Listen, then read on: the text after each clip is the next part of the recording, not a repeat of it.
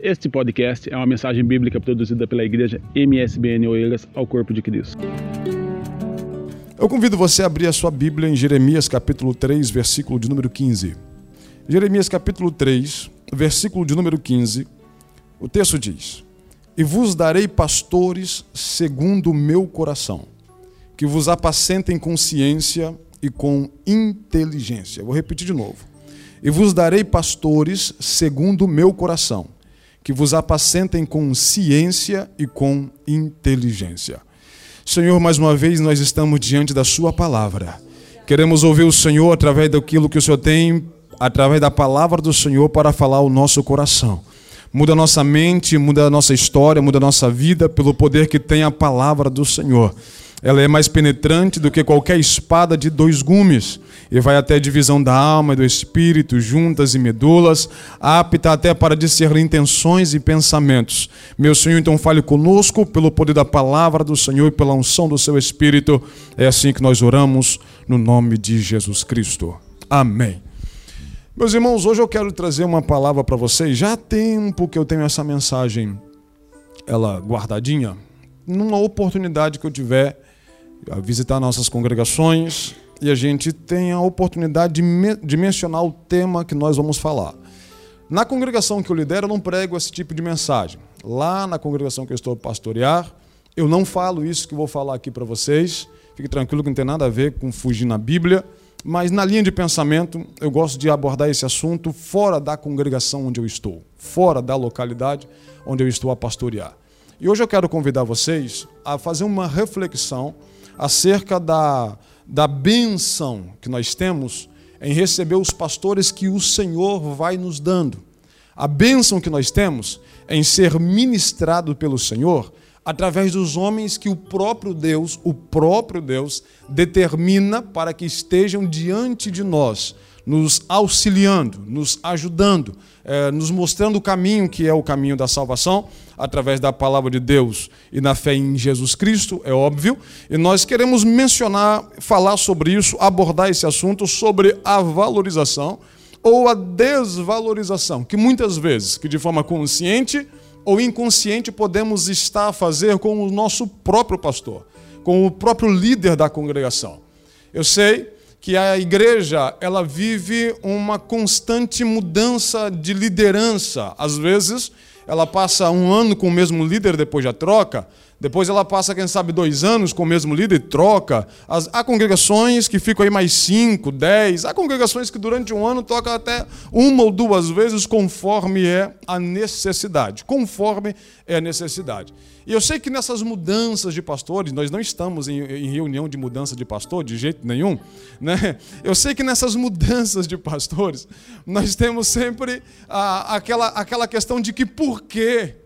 Né? Mas por que que vão trocar esse pastor que eu gosto tanto, que eu amo tanto? E vai ter que vir esse pastor agora que eu não conheço, que eu não sei nada dele, que eu não sei nada dela, na questão da esposa do pastor. Ah, mas eu não faço. Como é que eu vou lidar com essa situação? E às vezes nessa nessa situação de assumir novas congregações, assumir novo pastor, que é o caso da congregação, né? receber esse pastor, às vezes no início dá-nos algum desconforto conforto no pensamento de alguns. No início dá aquela ideia de, poxa, como é que a gente vai lidar com isso? Mas, pegando, começando por esse texto, nós vamos abordar diversos textos. Começamos a, a, a pegar por esse texto de Jeremias, em que Deus usa Jeremias para trazer uma mensagem para o seu povo. Ele vai dizer o seguinte: olha, eu dou pastor para vocês segundo o meu coração. Nós que estamos constantemente tendo que receber, nós como congregação, que estamos constantemente a receber pastor, ele está, ah, passou dois anos, três anos na igreja, depois foi para outra localidade, veio outro, passou dois, três anos, quatro anos aqui, daqui a pouco veio outro, né? teve que acontecer a mudança e alguém fica perguntando, mas por que não deveria ser assim? Ah, eu gosto tanto desse pastor que deveria ele ficar aqui até que a morte nos separe, né? e deveria ficar e ficar e ficar e ficar. A primeira coisa que eu preciso, preciso entender é o seguinte Deus é quem dá o pastor para a igreja. E dá o pastor para a igreja segundo a necessidade que ele sabe, a necessidade que ele tem. a necessidade que ele percebe na própria congregação. Logo, entendendo a verdade de que é Deus que levanta pastores, Deus que levanta obreiros, Deus que levanta trabalhadores na sua seara, e agora na questão daqueles que vão nos liderar espiritualmente, e se ele designa, vai designar que durante um tempo o tal pastor esteja a, dire a direcionar-me espiritualmente, a me liderar espiritualmente, a ser o meu pastor, eu preciso entender que, no mínimo, esse meu pastor está passando por uma permissão de Deus e provavelmente, com base na Bíblia, esse pastor está passando pela direção de Deus para me auxiliar, para me orientar, para me ajudar, para ir me aperfeiçoando no cada dia no questão espiritual, na questão espiritual. De vez em quando, e vou entrar, começar a entrar mais nas questões, de vez em quando nós nem levamos em conta que os pastores também nem queriam a mudança. Na maioria das vezes, quando o pastor chega e diz, eu vou mudar você, é lógico, nós obreiros chegamos e dizemos, pô, o senhor é que sabe, né? Nós temos a nossa vida entregue a Deus, primeiramente, e segundo, entregue ao ministério. Mas se fosse para perguntar, e você quer mudar? Na maioria das vezes, na grande maioria das vezes, o pastor ia, receber com, ia responder com sinceridade, meu pastor. E ele dizia, não, não queria mudar, não. Eu queria ficar por aqui. Mas como é Deus que conhece a igreja, Deus que conhece o povo, Deus que sabe e é o dono da obra. Ele nos dá pastores segundo o seu coração e para os momentos determinados.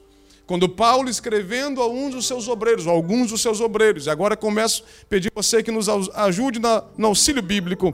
1 Timóteo, capítulo 1, versículo 1 e versículo de número 2 a gente vai começar a ouvir a expressão de Paulo escrevendo para Timóteo, o seu, um, um filho na fé, um jovem obreiro. Ele vai dando a saudação dizendo: Paulo, apóstolo de Jesus Cristo, segundo o mandamento de Deus, nosso Salvador e do Senhor Jesus Cristo, esperança nossa. Aí ele diz: A Timóteo, meu verdadeiro filho na fé, ele diz: graça, misericórdia e paz da parte de, no, da parte de Deus, nosso Pai, e da de Cristo Jesus, nosso Senhor. Eu gosto desse versículo 2, quando ele vai dizer o seguinte, né? Graça, misericórdia e paz. Nós vamos pegar as cartas de Paulo, a não ser aquelas para Timóteo e para Tito, e vamos ver essa inicio, esse início, essa introdução quase igual. Nomeadamente tirando a parte da misericórdia. Paulo abordando os assuntos para a igreja, a igreja de Corinto, a igreja de Filipos, a igreja de Éfeso, as diversas igrejas que ele vai escrever, de Tessalônica, ele coloca graça e paz, graça e paz, graça e paz. Mas quando ele vai escrever para um pastor, que no caso é o Timóteo, é um pastor de igreja, quando ele vai escrever para Tito, que Tito também fica a pastorear congregações, ele vai dizer: Eu, eu desejo para você graça, eu desejo para você paz, mas eu também desejo outra coisa para você. E o que, que é? Misericórdia. Primeiro da parte de Deus. Porque sem a misericórdia de Deus nós não fazemos nada. Nós que lideramos congregação precisamos também entender. Nós que está, trabalhamos na obra de Deus, ainda que não lidero congregação, lidero departamento, estou a trabalhar na obra do Senhor. Eu preciso entender que sem a misericórdia, sem a graça de Deus, sem a paz de Deus, e que vai precisar, nós precisamos viver isso, que excede todo entendimento, como mesmo Paulo coloca, nós não conseguimos desenvolver atividade nenhuma na obra do Senhor. Até porque as nossas armas, elas são espirituais e são poderosas em Deus para o trabalho, para a obra do ministério, para a atividade que precisamos desenvolver. Logo, quando eu vejo esse texto, e Paulo desejando a Timóteo misericórdia, eu, eu fico pensando assim: meu Deus do céu, se não fosse a misericórdia de Deus sobre nós, nós não conseguimos, nós conseguimos fazer nada. É lógico que nós dependemos da misericórdia de Deus, mas o pastor da congregação também depende da misericórdia da igreja. Depende, claro que precisa. Porque nós chegamos, vou dar um exemplo, Nós, eu cheguei a, recentemente na congregação da Ericeira. Conheço algumas pessoas, já conheci a Gil, a Franciele, a gente já tinha conversado algumas vezes, mas não tinha tanta, tanta aproximação, agora que estamos a ter. Mas já chamei quantas vezes? Já chamei, a, chamei de Leandra a irmã Mara, chamei Mara de Leandra. E quantas vezes ia passando perto de alguém na congregação, na rua, e dizia para a pessoa bem assim, né, bom dia, e seguia em frente, né, e a pessoa dizia, a paz do Senhor, meu pastor. Eu falava, misericórdia, volta para trás para cumprimentar a pessoa, porque eu não entendia. Ainda estava chegando na congregação, hoje já conheço, mas estava chegando e dependendo da misericórdia das pessoas, olhando para nós e vendo que nós somos limitados.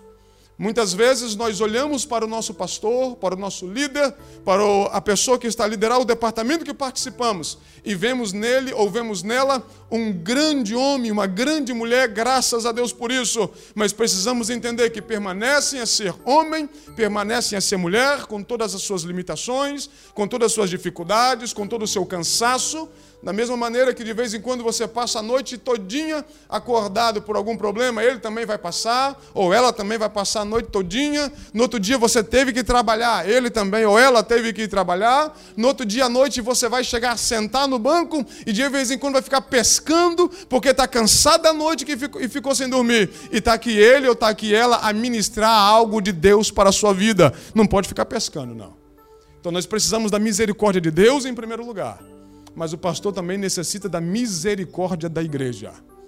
A igreja olhar para o seu líder, a igreja olhar para o seu pastor, a igreja olhar para os obreiros que nela existem, precisa entender: são homens, são mulheres, vocacionados por Deus para a obra do ministério, e nós precisamos de orar por eles, precisamos de ajudá-los. É certo que podíamos falar aqui de diversas oportunidades, por exemplo, Filipenses, capítulo de número 2, a partir do versículo 25 até o versículo de número 30, quando Paulo, escrevendo a igreja de Filipos, vai dizer para receberem um camarada que tem um nome muito bonito, que é o Epafrodito, dizendo que devia receber o Epafrodito em honra. Recebam ele honra, nomeadamente no versículo de número 29. Recebei-o, pois, no Senhor com todo gozo e tende-o em honra, porque pela obra de Cristo chegou até bem próximo da morte, no caso Epafrodito, não fazendo caso da vida, para, su para suprir para comigo a falta do vosso serviço. Olha, recebam esse homem, recebam esse obreiro, mas recebam esse obreiro em honra. Nós precisamos sempre entender que honrar a nossa liderança sempre será uma responsabilidade nossa como igreja. Todos nós temos os nossos pastores. No caso, você que congrega tem o seu pastor aqui, a esposa dele, e você sabe que ele também zela por você com toda honra, cuida de você com todo carinho, zela por você dentro das suas necessidades. E é claro que se fosse dois, né? Se o seu pastor fosse dois, seguramente ele conseguiria atender de um lado e do outro ao mesmo tempo. Mas não dá. Mas dentro daquilo que consegue, dentro daquilo que pode, daquilo que tem capacidade, na sua limitação, no seu tempo, nas suas condições físicas, mentais, espirituais, emocionais, todas elas, está a trabalhar com toda a dedicação e afinco na obra do Senhor. Da mesma maneira, a igreja precisa entender que, assim como o meu pastor, assim como a sua esposa, assim como os líderes da igreja trabalham com todo afinco e zelam pela minha vida, o mínimo que eu tenho que fazer pelo meu líder, pelo meu pastor, é honrá-lo. A vida de pastor, a vida de um ministro, a vida dos obreiros da igreja tem para ir tantas, tantas exigências que a gente, eu quero meditar com você em algumas exigências, em algumas dificuldades que o pastor passa e que muitas das vezes a igreja não faz ideia. Muitas vezes a igreja não sabe. Muitas vezes o pastor que num culto como esse de sexta-feira pode estar a pregar com toda alegria, a trazer uma mensagem da parte de Deus, porque nós precisamos, é assim que a Bíblia diz, olhando para os líderes, olhando para a igreja, diz que nós devemos ser considerados como despenseiros dos mistérios de Deus. Nós temos que ter algo de Deus para oferecer para a congregação. E às vezes estamos aqui com toda alegria, com todo gozo, fazendo a obra de Deus com todo carinho e pregando e falando, e depois de tantas horas de ensino, e às vezes depois de um dia tão tribulado, de um dia tão complicado, no momento em que muitas vezes nós até chegamos em casa dizendo: Ah, se eu hoje não fosse o pastor, se eu hoje não fosse o pregador da noite, a minha ideia, a minha vontade era ficar aqui assentado no sofá descansando, porque às vezes cansa, irmão, às vezes é difícil. Esses dias mesmo cheguei em casa à noite, depois de, de uma semana dificílima de atividades, lá em Ericeira, e eu cheguei em casa, eu fui para sentar no sofá, aí só flexionei os joelhos e falei com a Paula, falei com ela assim, se eu não me assentar agora, eu não consigo, eu não consigo ficar em pé. As minhas pernas tremiam, as pernas doíam, do, o psicológico doía mesmo pela atividade. Ao mesmo tempo que nós estamos a trabalhar com a questão secular, a questão natural, mas também estamos a trabalhar com o mundo espiritual. E isso pesa sobre o obreiro, pesa sobre o seu pastor. No mínimo, o que eu tenho que fazer por ele é honrá-lo, orar por ele, pedir a graça de Deus, ajudá-lo, estar próximo dele. Eu conheço um pastor que diz que os exemplos são a janela do sermão. Você sabe que toda gente ele exige muito do pastor. A igreja exige e é exigido mesmo. E não estou falando que não deve ser assim. Estou dizendo que é exigente. O trabalho pastoral é um trabalho exigente, mas nem sempre a mesma exigência que nós fazemos para com o nosso pastor, nós lhe devotamos isso também, lhe devolvemos também com zelo, com carinho. Lembro que uma vez, na época que a, a, a Paula estava para ganhar a Manu, nos dias ali, oito meses de gestação, já quase chegando no, no, no finalzinho da, da, gestação, ela foi acometida, ela pegou pneumonia. E durante 11 dias a Paula ficou em casa, ou ficou em casa, durante 11 dias ela ficou internada no hospital. E eu tive ali que ficar segurando. Graças a Deus tinha os pais, tinha o pessoal da igreja, que sempre, foram sempre uma bênção. Né? E os pais ficavam com Arthur, porque eu passava um parte do dia atendendo a congregação naquilo que era necessário, corria para o hospital, ficava com a Paula, voltava depois, pegava o Arthur, levava ele rapidinho no hospital para ver ela, levava para casa, dava banho nas crianças, dava jantar, vamos para a igreja, volta da igreja, e durante 11 dias foi assim. A graças a Deus eu dei a vitória, saiu de lá e tudo aconteceu muito bem. Depois me disseram, pastor, tem alguém na igreja que está chateada com o senhor. E eu, tá bom, então fui atrás dessa pessoa. E ela me disse, estou chateada, pastor. Estou chateada com o senhor, estou chateada com a igreja. E eu falei, mas por quê? Qual é a sua chateação comigo? Ela dizendo o seguinte: eu tive na minha casa esses dias, peguei uma gripe tão forte e estava tão gripado, pastor. E o senhor não foi lá, nem ninguém, nem ninguém, nem o senhor foi lá nem para pegar uma xícara de café para mim e levar na cama. Eu falei, misericórdia. A minha esposa no hospital, com oito meses de gestação, com pneumonia, quase perdendo a minha filha e talvez a própria Paula, porque não podia dar remédio forte para ela, e a outra pessoa querendo que eu fosse na casa dela levar uma xícara de café para ela não sair da cama. A exigência que nós fazemos ao pastor, nem sempre nós lhe devolvemos com o mesmo zelo. Nem sempre. Nem sempre nós devolvemos. Nós precisamos entender. Foi Deus quem me deu o meu pastor. Aleluia.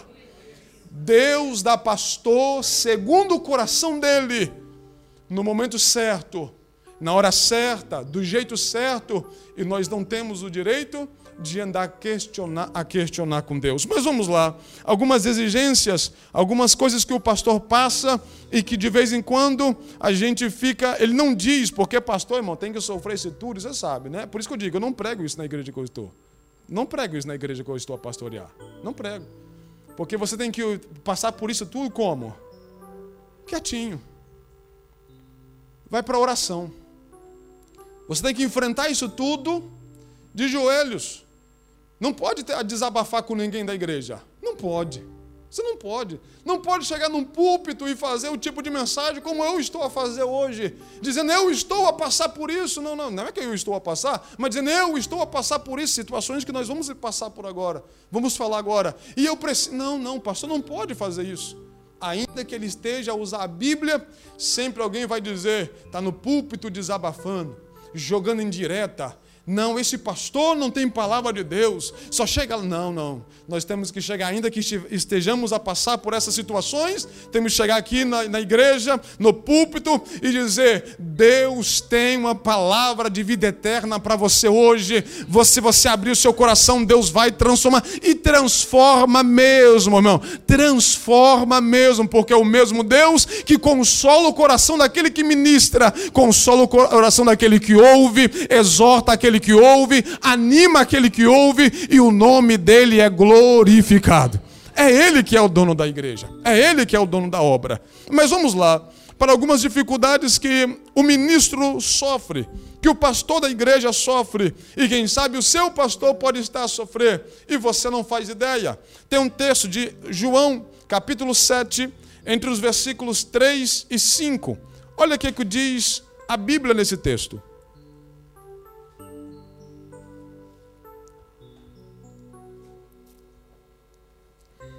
Versículo 3 diz: Disseram-lhe, pois, seus irmãos: Sai daqui e vai para a Judéia, para que também os teus discípulos vejam as obras que fazes. Porque não há ninguém que procure ser conhecido que faça coisa alguma em oculto. Se fazes essas coisas, manifesta-te ao mundo. Uma palavra de incentivo, de encorajamento à primeira vista, de encorajamento dos irmãos de Jesus para os seus meio-irmãos, é claro, meio-irmãos, é, dando uma palavra parecendo que está encorajando Jesus, falando assim: olha, se mostra, já que você é o filho de Deus, já que você sabe fazer tanta coisa, tantos milagres, então não fique escondido aqui, não. Vá para um lugar onde todo mundo te vê, que assim todo mundo vai reconhecer você como um grande homem de Deus, como um grande profeta. Mas aí o versículo 5 diz: porque nem mesmo seus irmãos faziam o quê? Criam nele.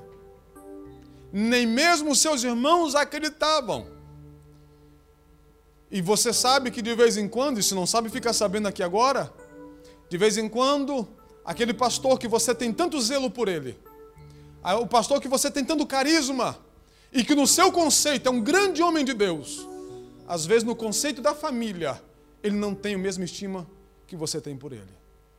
Às vezes no conceito, e não é por causa dele, é só por causa que dentro da família as pessoas não acreditam nele. É por causa que dentro da família as pessoas dizem: Eu não creio que ele seja chamado por Deus para a obra. Eu não acredito que ele tenha esse chamado na vida dele. Alguém vai dizer: Eu não acredito que ele tem capacidade de suportar o tão peso que é o trabalho ministerial. Não entendendo essas pessoas que nós não trabalhamos sozinhos, mas temos sobre nós a graça do Senhor Jesus Cristo, que nos ajuda em todas as atividades. Aí alguém pode olhar e dizer, se ele não consegue, ele não vai, eu não acredito. Ao mesmo passo que alguma pessoa da igreja pode estar dizendo do mesmo jeito: eu não levo fé nesse pastor, eu não levo fé na palavra que ele prega, eu não levo fé que ele vai dar conta do recado. Tem gente que faz isso dentro da igreja. Eu lembro que uma vez que eu fui pastorear no culto de posse de uma igreja, passou o culto, uma bênção, e o joelho lá na frente, eu a Paula, e os pastores oraram, impuseram a mão, foi uma bênção, terminou, claro, nós acabamos de receber a posse da igreja, saímos a cumprimentar todas as pessoas da igreja, e uma das pessoas que eu fui cumprimentar, eu disse ela, paz do Senhor, ela nem me respondeu a paz do Senhor, ela diz, eu não gosto de você. Já respondeu, já respondeu assim, da igreja. Aí eu respondi para ela, mas eu te amo, né? Mas eu também fui sincero, não foi dizer que eu, eu amo como de forma hipócrita, não. Eu falei, amo em Cristo Jesus, que se dependesse de mim também talvez não amava. Eu falei, te amo em Cristo Jesus. Em Cristo Jesus, mas a gente vai aguentar andar junto. Enquanto algumas pessoas dentro da igreja têm a sua liderança, o seu pastor em grande estima, infelizmente nós precisamos entender, e nós sabemos, nós pastores sabemos isso de vez em quando vamos encontrar sempre um e outro, que assim como tiver a família de Jesus, vai dizer o seguinte: eu não acredito nesse, eu não acredito nele. Eu não acredito nesse ministério. Eu não acredito nessa chamada. Principalmente se esse pastor ele tiver parentesco com algum outro pastor do próprio ministério. Aí vai dizer: isso é coisa de pai. Isso é bajulação. Isso não sei o que, não, não, não. É o Senhor quem dá pastor para a igreja. É o Senhor, não, é o pastor do ministério. É o Senhor quem dá pastores para a igreja. E de vez em quando nós enfrentamos o que Jesus enfrentou: o descrédito com o ministério. Mas ainda que a gente ouça lá fora, não acredito em você, não gosto de você, não confio que você vai dar conta do recado, ainda que a gente ouça isso dentro da igreja, nós precisamos chegar diante dela e dizer bem assim: Deus tem uma palavra para você. Deus tem vitória para a sua vida. Deus vai transformar sua mente. E temos que chegar não mandando em direta, mas na convicção de que a palavra de Deus era transformadora. Glorificado seja o nome do Senhor. Mudança ou descrédito, às vezes, da própria família, irmão, meu Deus do céu. Se fôssemos falar de descrédito de família, aqui tinha grandes exemplos para dar. Porque quando eu comecei a pastorear, eu tinha 19 anos. 19 anos, solteiro, né? Só a graça de Deus. Só a graça de Deus, mas o Senhor vai dando vitórias. O Senhor vai dando vitórias, porque Ele é o dono da obra. A segundo, o segundo ponto, porque temos que correr, só tem mais 10 minutinhos para falar com vocês. A luta interna para manter humildade e fazer com que o nome de Cristo apareça sempre em destaque. Veja João capítulo 3, versículo 30 e versículo de número 31. Versículo 30 e 31 diz: é necessário, você sabe a resposta de João, porque as pessoas, seus discípulos estavam interrogando, dizendo que Jesus batizava já mais que ele, ainda que não era Jesus, os discípulos de Jesus batizavam mais pessoas do que o, o João, o próprio João, os seus discípulos. Aí ele responde: é necessário que ele cresça e que eu diminua. Aquele que vem de cima é sobre todos. Aquele que vem da terra é da terra e fala da terra, e fala da terra. Aquele que vem do céu é sobre todos. Você sabe que todo pastor ele tem uma dificuldade. Qual é a dificuldade, pastor? A dificuldade de todo pastor tem a luta interna, a luta que ele precisa ter, orar para que o Senhor lhe dê sempre humildade. Humildade. O pastor precisa nutrir sempre na sua vida humildade. Isso porque já é uma necessidade do pastor mesmo. Segundo, que tem sempre gente na igreja, irmão que o pastor não pode vir de terno, bonitinho. Às vezes o pastor vem de um terno de, um, de grife na igreja. Aí alguém já diz bem assim: ó, oh, tá dando lucro. Alguém já. É, irmão. É, alguém pensa assim. Se o pastor trocou de carro, o que, que alguém diz? Isso está isso tá dando certo. Isso está dando certo. E o pastor tem que ficar sempre a. Jesus me dá graça. Jesus me dá graça, Jesus me dá graça, Jesus me dá graça, Jesus me dá graça, porque, irmão, se não for a graça de Jesus a nossa vida, se não for a graça de Jesus, ainda que Jesus abençoe, ainda que Jesus faça prosperar, ainda que o Senhor dê, dê, dê sucesso para esse pastor em todas as áreas da sua vida, nós sempre estamos a lutar para fazer com que o nome de Deus esteja em evidência não é o nome do pastor, de forma nenhuma. Se o pastor pregou e naquele dia uma alma se converteu, dez almas se converteram, logo que acaba a mensagem, alguém diz: Parabéns, pastor, que grande pregação, olha aí que resultado.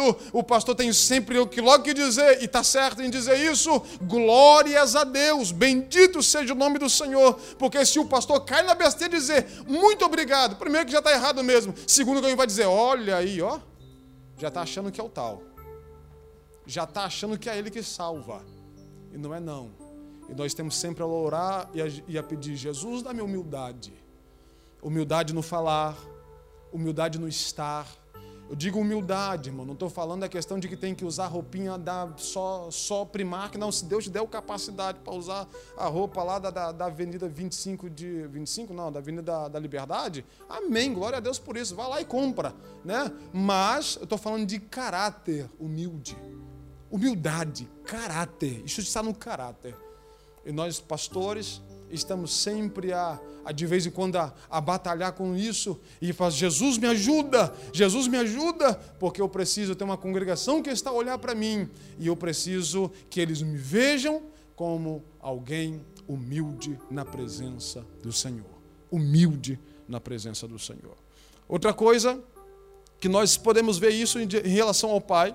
Em João capítulo 5, versículo de número 19, tem o, o, texto dizendo: Mas Jesus respondendo, respondeu e disse-lhes: Na verdade, na verdade vos digo que o filho por si mesmo não pode fazer coisa alguma, se o não vir, se o não vir fazer ao Pai, porque tudo quanto ele faz, o filho faz igualmente.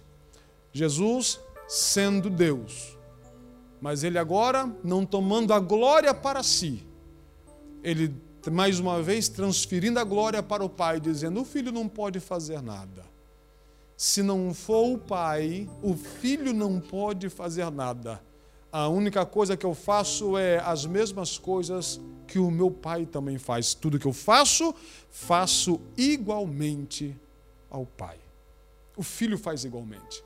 Que Deus nos conserve, irmãos. Nós que trabalhamos na igreja, nós que estamos a pastoreá-la, a liderar os departamentos, que Deus nos conserve em humildade diante da presença dEle, entendendo de que se eu preguei e alguém veio à frente e aceitou Jesus como Salvador, entregou-se, reconciliou. Se eu cantei, o poder de Deus foi derramado na igreja. Se o grupo do o Ministério de Louvor cantou e foi um derramamento do poder de Deus. Se o culto foi uma bênção na presença do Senhor. Pessoas saíram do culto testificando que culto abençoado. Eu preciso entender que a honra e a glória e o louvor pertencem ao meu Deus, porque é Ele que faz e não nós somos nós que fazemos. E nós, pastores, constantemente temos que pedir: Deus me dá humildade.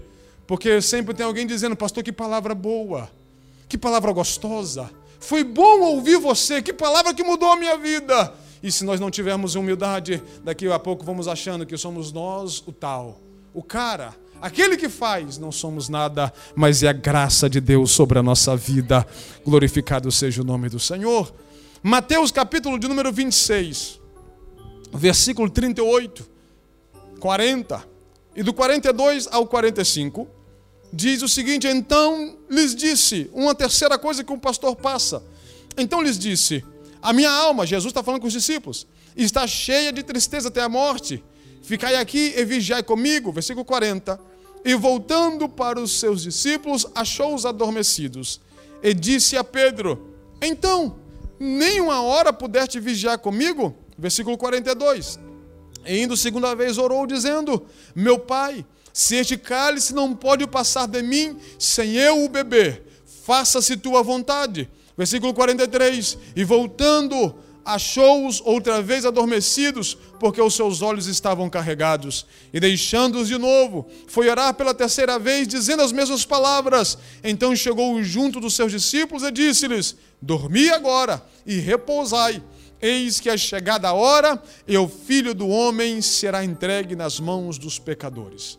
Sabe uma coisa que nós, pastores, estamos sempre também habituando, habituando a passar, habituamos a passar pela decepção. Sim. O meu pastor precisa ser honrado. Porque ainda que ele passe pela decepção, ele não fica fazendo, falando mal, de, falando mal dessas pessoas na igreja. Se o pastor, às vezes, falhou num compromisso que fez, decepcionou alguém, basta, o, basta, irmão, basta isso. Basta o pastor ter marcado de fazer a visita naquele tal dia, naquela tal hora, mas ele esqueceu de anotar. É um erro dele, é uma falha, é verdade. E não foi naquela visita que a pessoa estava esperando tanto. Daqui a pouquinho, uma semana, às, às vezes no outro dia na igreja, a igreja está sabendo, o pastor não cumpre com a sua palavra. O pastor, ele não vela por aquilo que ele diz. O pastor marcou comigo, não apareceu, não veio, basta às vezes um deslize, uma coisinha só. Uma coisinha só. Daqui a pouco o nome do pastor está na congregação. E muitas vezes, sem vigiar, nós estamos a falar mal do nosso pastor. Mas quantas vezes, quantas vezes o pastor deposita confiança em alguém da igreja. E essa mesma pessoa, que às vezes lhe cobra tanto, lhe decepciona. Quantas vezes essa mesma pessoa que critica por causa que o pastor teve uma falha ali atrás, às vezes ele tem a mesma falha e o pastor não conta para ninguém o seu problema. Às vezes, alguém vem chegar para o pastor e a dizer: Pastor, me perdoe, porque eu fiz isso, isso, isso contra você. E o pastor toma aquele choque, aquele susto, dizendo: Mas eu nem fazia ideia, que decepção. Mas ele vem me perdoa, pastor. Mas o pastor aceita o perdão da pessoa, ora junto com a pessoa, segue em frente e diz: Como Jesus, vai em paz e não peques mais, ainda que a decepção tenha existido. Mas o pastor leva aquilo com tranquilidade e segue com a vida pastor, nós, e você que lidera sabe disso. Quantas vezes sofremos tantas decepções dentro da igreja? A igreja que nós oramos tanto por ela, a igreja que nós zelamos tanto por ela, a igreja, como eu disse, se fôssemos dois, faríamos muito mais. E de vez em quando, aquele mesmo que nós passamos a madrugada a orar por ele, porque o Espírito Santo nos incomodou para isso. No outro dia ficamos sabendo de com grande calúnia está a levantar contra o pastor. E nós, com toda alegria, com toda alegria, nos colocamos na disposição para servi-lo mais uma vez, porque nós entendemos que, ainda que a decepção exista, o povo não me pertence, a obra não é minha. A obra pertence a Deus, e se Deus o ama, eu tenho a responsabilidade de amá-lo e servi-lo com toda a humildade. Glorificado seja o nome do Senhor. Isso é coisa que o pastor passa. E não pode chegar aqui no púlpito no domingo dizendo: Meus irmãos, orem por mim, que eu tive uma tão grande decepção essa semana com alguém aqui da igreja. Não podemos. Meus irmãos, o meu tempo já foi esgotado, já passei ali 40 segundos. Nós temos que zelar pelo nosso líder, zelar pelo nosso pastor. Quantas vezes até o aniversário do pastor passa assim, ó, a esposa do pastor, do aniversário dela, vai assim, ó, desapercebido. Quantas vezes a gente quer, cobra tanto uma ligação do nosso pastor e às vezes a gente vou perceber. Passamos um ano, dois anos. Às vezes congregamos com o nosso pastor já três, quatro anos e nunca ligamos para ele para perguntar: o senhor está bem? O senhor precisa de uma ajuda? O senhor precisa de um auxílio? Meu irmão, não é que nós andamos a choramingar esse tipo de situação, não, porque nós temos quem nos acode todos os momentos, mas é que assim como nós zelamos pela igreja, a igreja precisa entender que tem que honrar o seu pastor. Que você honra o seu, honre o seu pastor com toda a força que você puder, honre ele. É ele que responde diante de Deus por você. É ele que vai um dia diante de Deus, Deus vai lhe cobrar aqueles anos que, no caso aqui de Oeiras, aqueles anos que você pastoreou Oeiras, aqueles anos que você teve lá, eu quero agora, vou requerer em suas mãos daquelas pessoas que você atendeu, aquelas pessoas que você deixou de atender, todas as suas atitudes, como Eclesiastes diz, capítulo 12, o último versículo do capítulo, que vai dizer que Deus há de trazer juízo a todas as coisas, sejam as coisas boas ou más, aquelas que tiverem amostra ou não, o Senhor trará juízo. Então vale a pena orar pelo pastor hoje. Vale a pena honrar o pastor hoje. Entenda uma coisa: hoje ele é o seu pastor. Amanhã você pode ser o pastor dele. E você vai querer que ele te honre também. Esse foi mais um podcast, uma mensagem bíblica produzida pela igreja MSBN Oeiras ao Corpo de Cristo.